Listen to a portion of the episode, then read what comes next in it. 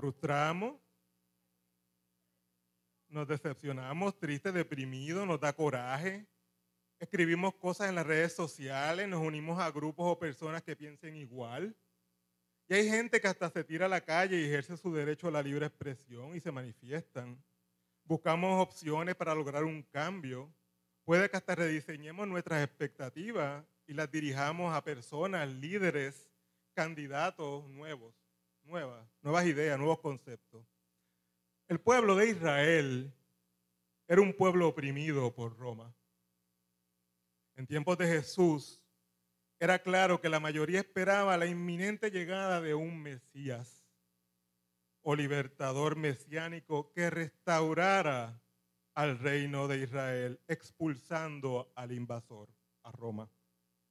El pueblo tenía sus expectativas, sus esperanzas en un Mesías prometido que vendría a liberarlos hoy del yugo de Roma.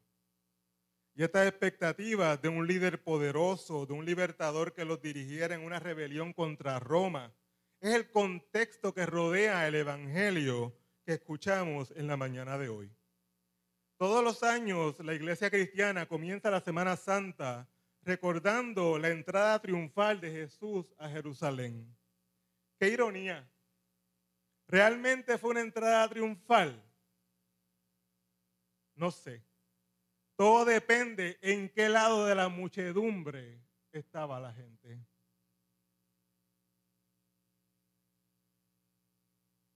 Depende del lugar de la muchedumbre en esa entrada, así era la expectativa que tenían en él. Depende del lugar, de la muchedumbre en esa entrada de Jesús a Jerusalén. Así se distingue la expectativa que tenían en él. El problema no fue Jesús. Jesús estaba claro de dónde estaba entrando. Jesús sabía que una vez comenzara esa entrada no habría marcha atrás. Tal vez simplemente asocias el domingo de ramos con las palmas y los vítores, pero la realidad es que Jesús tenía un propósito al desplazarse hacia Jerusalén. Jesús quería hacer pública su declaración de ser su Mesías, su rey de Israel, pero no tiene interés alguno de llenar las expectativas de aquel pueblo.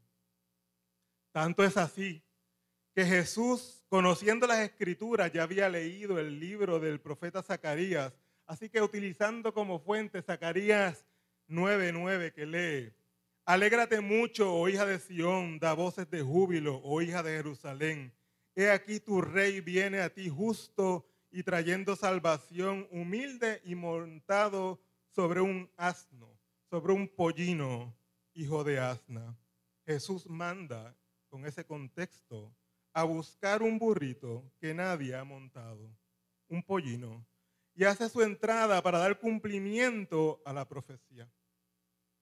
El texto de Lucas indica que sus discípulos se entusiasmaron y gritaban, bendito el rey que viene en el nombre del Señor. No piensen que son únicamente los doce discípulos. En realidad a Jesús lo seguían multitudes. Y los evangelios de Mateo, Marco y Juan contienen un elemento distinto al de Lucas que hemos escuchado en la mañana de hoy. La gente gritaba, Osana, Osana.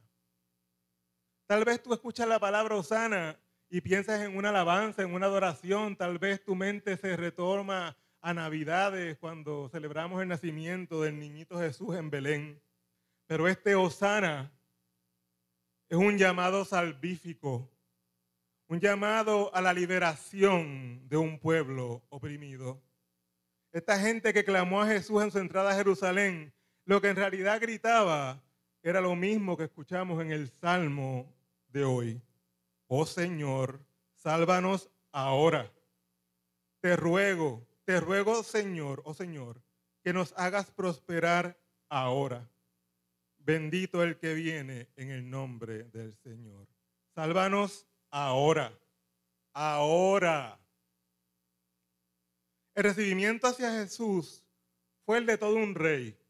Vítores, ramas o palmas, mantos sobre el camino. Y me imagino gente buscando la mirada de Jesús, buscando esa mirada que se cruzaran. Y aunque no lo escucharan, que Jesús pudiera tal vez leer sus labios a la distancia. Allí había gente que lo había escuchado predicar, personas que habían visto los milagros y otros que habían sido los receptores de esos milagros. Había personas que habían escuchado a Juan el Bautista. Habían personas que, lo veían como un profeta, como rabí. Estaban sus discípulos, sus familiares, las Marías y gente que definitivamente le quería. Pero en esa muchedumbre también habían personas que no creían en Jesús. En alguna esquina habían sacerdotes judíos. Tuvo que haber algún soldado romano en guardia pendiente por si acaso, por si acaso pasa algo. Personas que lo veían como una amenaza para el gobierno, judío y no judío, como un subterfugio para simplemente sacar a Roma del poder. ¿En qué parte de la muchedumbre estás tú hoy? ¿En qué parte de la muchedumbre estás tú hoy? ¿Cuáles son tus expectativas hacia Jesús? ¿Cuáles son tus expectativas hacia Jesús hoy? ¿Cuáles son las peticiones o deseos que le pides para que las resuelva ahora, ahora en este instante? Osana, Jesús, dame prosperidad y abundancia económica ahora. Osana, Jesús, sana mi cuerpo, mi mente ahora. Osana, Jesús, ponme en el camino el amor de mi vida ahora. Osana, Jesús, quiero ver mi milagro manifestarse en mí ahora. Osana, Jesús, dame, dame, dame, dame ahora. ¿Cuáles son tus expectativas hacia Jesús? El pueblo que recibió a Jesús con aclamaciones le puso manto en el camino como todo un rey. Y en apenas cinco a seis días, se dio cuenta de una realidad. Jesús no era el Mesías que ellos esperaban, porque no cumplía con sus expectativas. Cada cual con su propia expectativa. Sin embargo, Jesús, cuyo único objetivo era el amor. Aquella entrada triunfal fue para muchos muy efímera. Las ramas verdes se marchitaron pronto Ciertamente Jesús era sacerdote, profeta y rey, sí, pero de una manera muy diferente a las expectativas de este pueblo que lo recibía. Jesús no viene a conquistar con fuerza ni con ejército, sino con amor, con su gracia, con misericordia. No viene a conquistar naciones o estructuras políticas, sino corazones y mentes. Jesús estaba claro de quién era, cuál era su misión y cuál sería el resultado, resultado más allá de una cruz que le esperaba. Hermano y hermana, no es fácil entender un mensaje que prefiere a los pobres, a los pecadores, que no excluye y que quiere salvar a todos y a todas y se frustraron, se decepcionaron, se molestaron, se sintieron traicionados y traicionadas, se ofendieron al punto de cambiar, darle la espalda y gritar, crucifíquenlo, crucifíquenlo, crucifíquenlo. Qué diferente las ramas verdes o los ramos verdes a la cruz. Qué diferente las flores, a las espinas. A quien antes le tendían una alfombra con mantos, a los pocos días lo desnudarán, lo insultarán, lo escupirán. Al entrar en Jerusalén, Jesús sabía que el júbilo de la multitud lo introducía en el corazón del misterio de la salvación. Estaba consciente de que iba al encuentro de la muerte y como escuchamos en la segunda lectura de hoy, se despojó de su grandeza, asumió la condición de siervo y se hizo semejante a nosotros. Y asumida la condición humana, se rebajó a sí mismo hasta morir por obediencia y morir en una cruz. Por amor, por amor, por amor, por amor.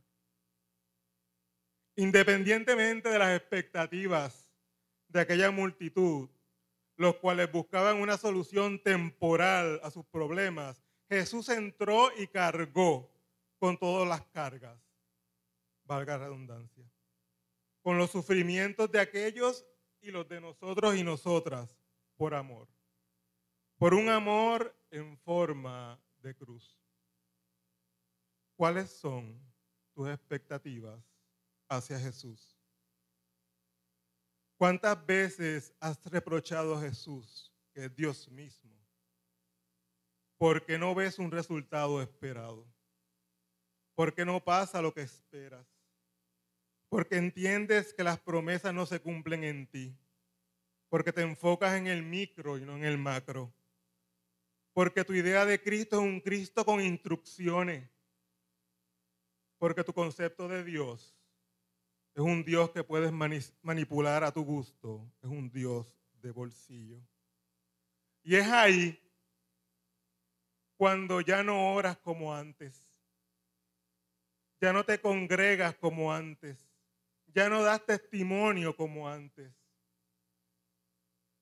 Y te encierras en las redes sociales y buscas respuestas en cuanto coach, entrenador, motivador, mentalista, astrólogo, que te diga lo que tú quieres escuchar, que tú te lo mereces todo. Y es ahí que le das la espalda a Cristo y gritas como la multitud, crucifíquenlo, crucifíquenlo, crucifíquenlo. El Evangelio concluye diciendo que los fariseos que estaban entre la gente le reclamaban a Jesús, maestro, maestro, reprende a tus discípulos. Pero él le respondió, les aseguro que si ellos se callan, gritarán las piedras.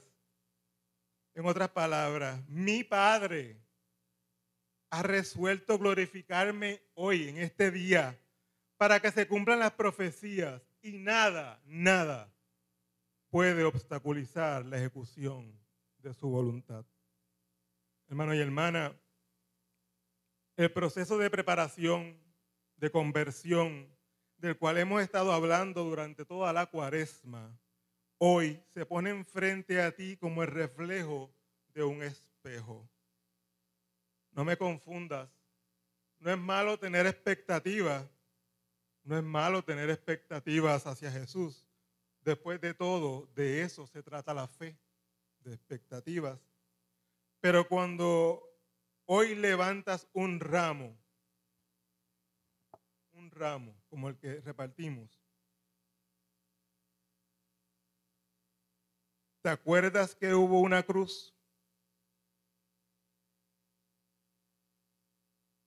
Cuando levantas los ramos hoy, ¿te acuerdas que cargó su cruz la mía y la tuya? Cuando levantas el ramo hoy, ¿Te acuerdas de que eres salvo por su gracia? Comencemos la Semana Santa con un nuevo ardor en el corazón y dispongámonos a ponernos al servicio de Jesús. Tratemos de mantenernos con coherencia entre la fe y la vida. Permite que el Señor haga una entrada triunfal en tu vida y que nuestro grito de júbilo de hoy no se convierta en el crucifíquenlo del viernes. Que nuestros ramos, que son brotes de nuevos propósitos, de nuevas esperanzas, de nuevos deseos, en un mundo polarizado no se marchite en las manos y se convierta en ramas secas, siendo nosotros parte del montón o de la problemática. Jesús quiere también entrar hoy triunfante en la vida de los seres humanos.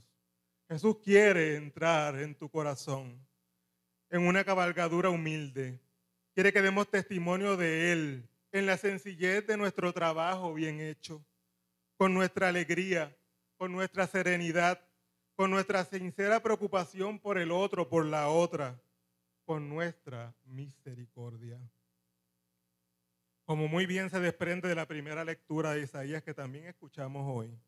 El Señor te dará palabras sabias o instruidas para hacer bálsamo alcanzado.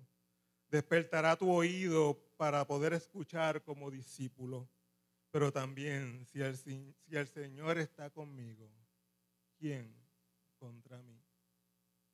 Por eso esta Semana Santa, vivámosla, vivamos la Semana Santa y vivir la Semana Santa es acompañar a Jesús desde la entrada de Jerusalén hasta su resurrección. Vivir la Semana Santa es descubrir qué pecados, qué faltas de amor, qué no he hecho, qué no he dicho hay en mi vida y buscar el perdón generoso de Dios gracias a su misericordia. Hermano y hermana, vivir la Semana Santa es afirmar que Cristo quiere entrar hoy en nuestro corazón, en nuestra mente, en nuestras vidas, en nuestra toma de decisiones. Vivir la Semana Santa es aceptar decididamente a Jesús, que está presente también en cada ser humano que convive y que se encuentra con nosotros allá afuera, nos guste o no.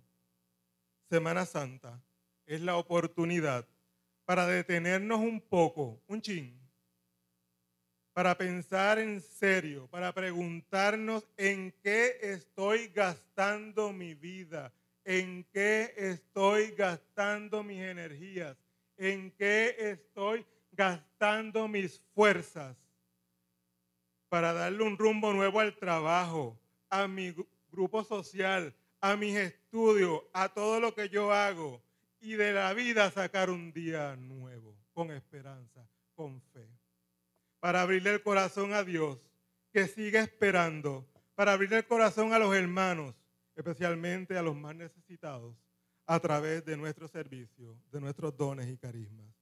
Semana Santa es la gran oportunidad para morir con Cristo y resucitar con Cristo, para morir a nuestro egoísmo y resucitar al amor. Hermanos y hermanas, caminemos hacia la Pascua con amor. Que Dios te bendiga.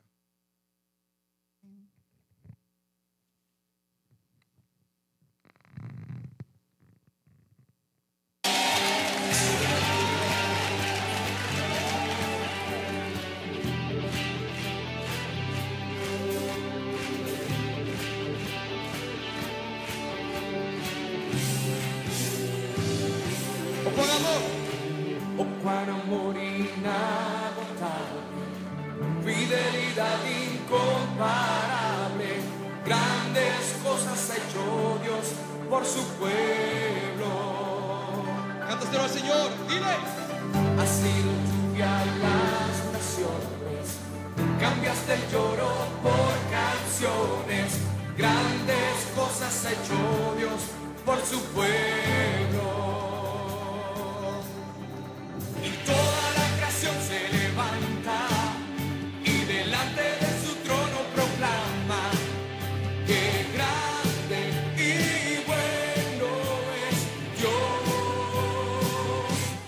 Pueblo dice gracias,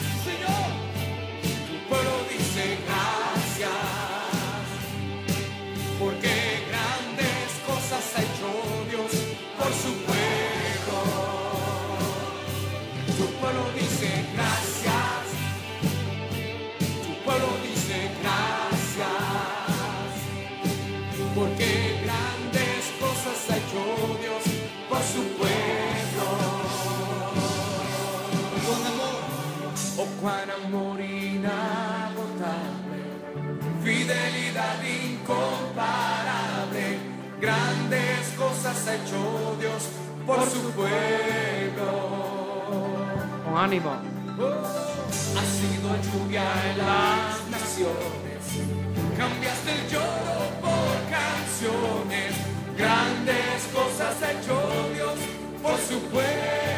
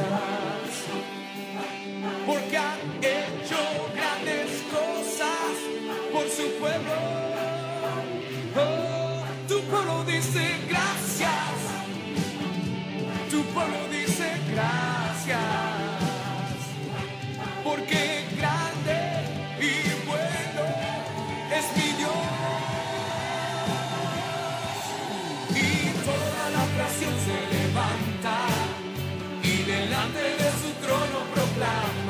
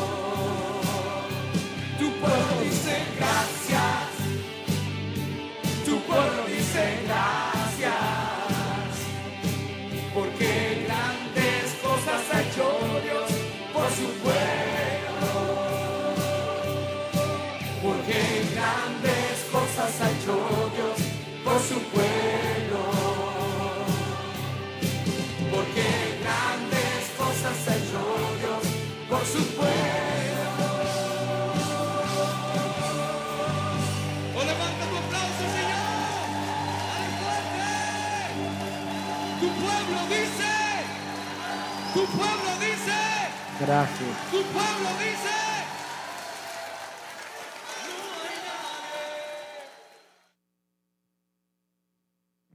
En las palabras del credo apostólico, confesemos juntos nuestra fe. Creo, Creo en Dios, Padre Todopoderoso, Creador del cielo y de la tierra. Creo en Jesucristo, su único Hijo, nuestro Señor. Fue concebido por obra del Espíritu Santo y nació de la Virgen María. Padeció bajo el poder de Poncio Pilato. Fue crucificado, muerto y sepultado. Descendió a los muertos. Al tercer día resucitó, subió a los cielos y está sentado a la diestra del Padre. Volverá para juzgar a los vivos y a los muertos. Creo en el Espíritu Santo, la Santa Iglesia Católica, la comunión de los santos, el perdón de los pecados, la resurrección del cuerpo y la vida eterna. Amén.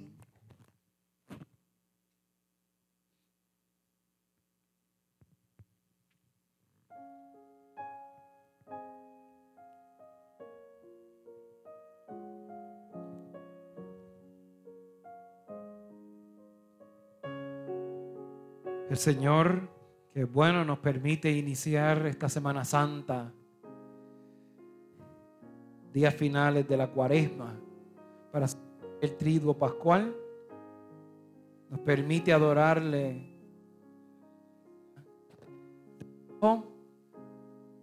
para celebrarle a Él como Rey de Reyes. Y por eso ahora presentamos nuestras plegarias a Dios presentamos a Dios nuestras súplicas. Si nos está viendo a través de la transmisión de Facebook, lo puede escribir tus plegarias en la sección de comentarios. Si está en el templo, vamos a tener un espacio para que pueda presentar su petición. Gracias a todos los que nos están viendo a través de las redes sociales, de Facebook Live. También estamos transmitiendo por primera vez desde YouTube Live. Estamos transmitiendo también a través de la plataforma de Lutero TV y sus redes sociales Lutero TV. Estamos buscando todas las maneras de llegar a muchas personas para que la palabra de Dios sea proclamada en medio de todos y todas. Oremos por todo el pueblo de Dios en Cristo Jesús y por